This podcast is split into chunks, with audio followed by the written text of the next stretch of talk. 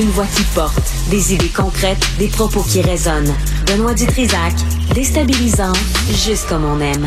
Euh, Antoine Joubert est avec nous, euh, chroniqueur pour le guide de l'auto. Puis je vous rappelle que vendredi, euh, on fait, on termine demain en fait euh, la saison 2022 et vendredi, ben Antoine est toujours avec nous, donc on l'amène ce midi. Antoine, bonjour.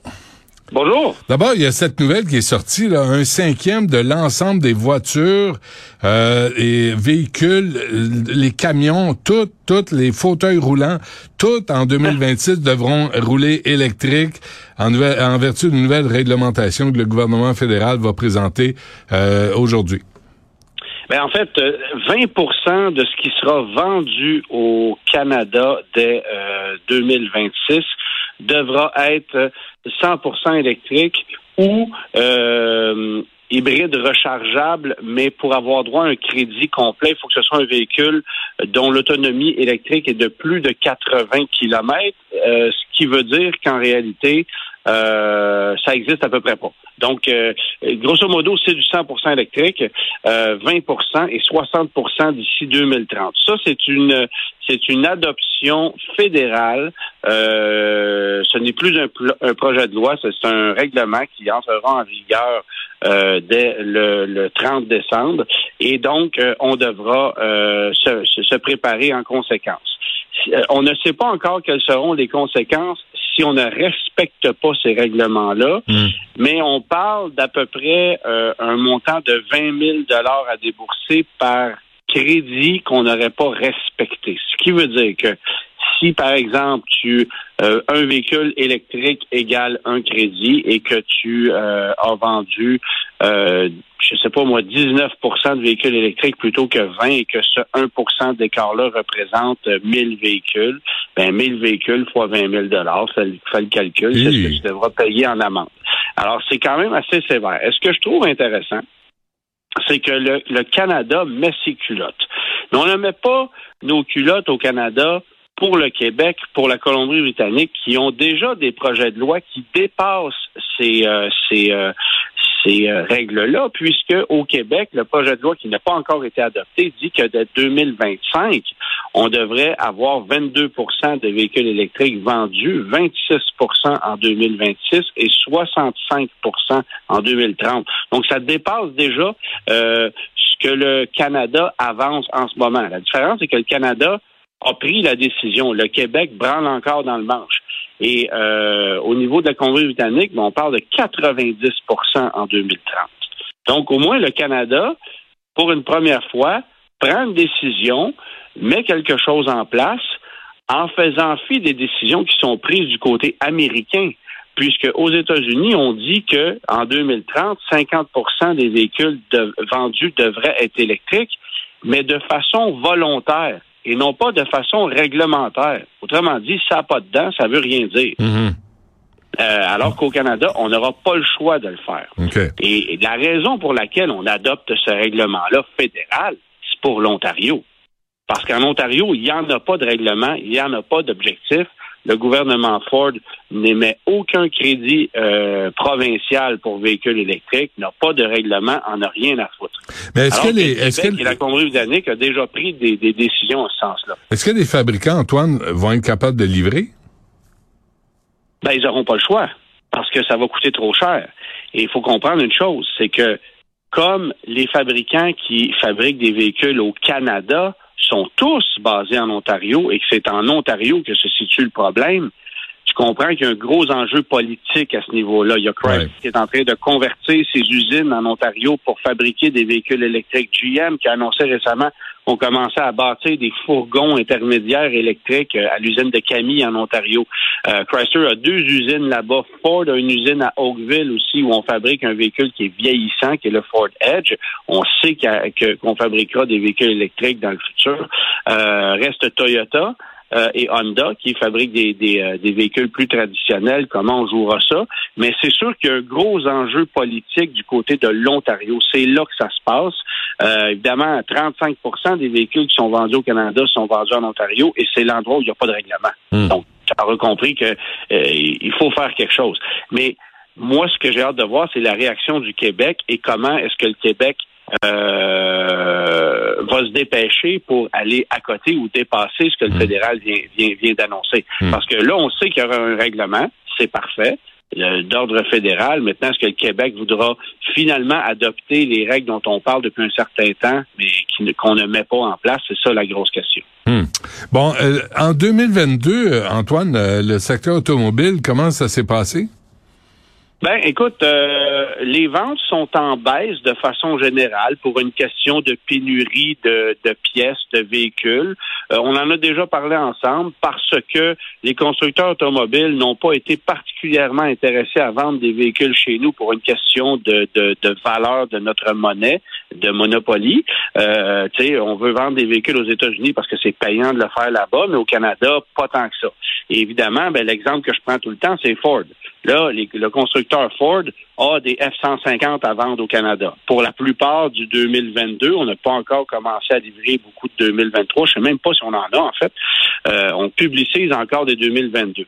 Mais sur des F-150, il y a énormément de profits à un niveau qu'on s'imagine pas. Ah oui. Ça coûte rien fabriquer un F-150. Ça coûte moins cher fabriquer un F-150 qu'on vend 80 000 que de fabriquer un Toyota RAV4 qu'on vend 35 000 Donc, il y a un profit sur ces camions-là qui est gigantesque. Pourquoi? Parce que parce que la mécanique est rodée. Ça fait longtemps qu'on a le même ben, Un véhicule qui est monté sur un châssis à échelle en partant, c'est moins compliqué. Deuxièmement, la quantité qu'on fabrique fait en sorte que le coût de revient par unité est moindre. C'est une logique. Euh, comme c'est le véhicule le plus vendu en Amérique du Nord depuis bien avant que je naisse, ben t'as pas besoin de tu pas besoin de faire de grosses euh. maths pour comprendre, c'est ça. Mm, Donc, euh, puis les coûts de recherche et développement sur ces véhicules-là sont tout le temps payés, c'est payant, c'est épouvantable. Et tout ce qui en découle, quand je te dis à 150, c'est aussi les, les Super Duty, les camions, euh, les Lincoln Navigator, les Ford Expedition, ce genre de trucs-là, ça se vend beaucoup moins chez nous.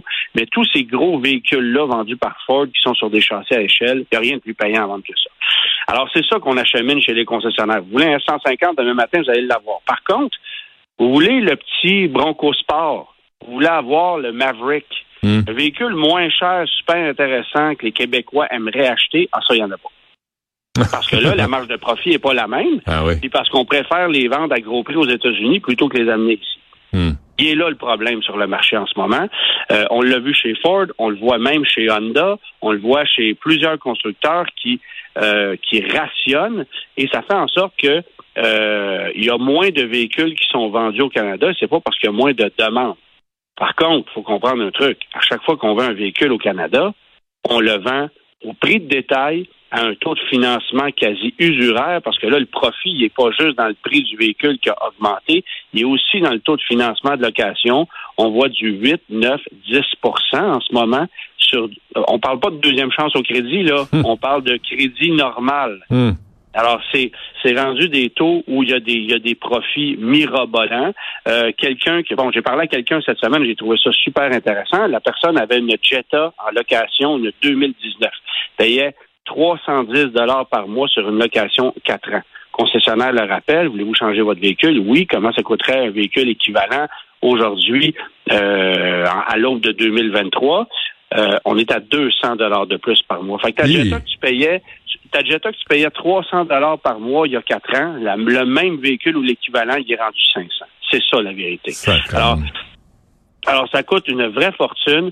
Les véhicules coûtent cher au Canada et la conséquence, c'est que les concessionnaires n'ont jamais fait autant d'argent qu'en 2022, même si les chiffres de vente hmm. sont à la baisse. Mais ça ça peut pas rester euh, comme ça?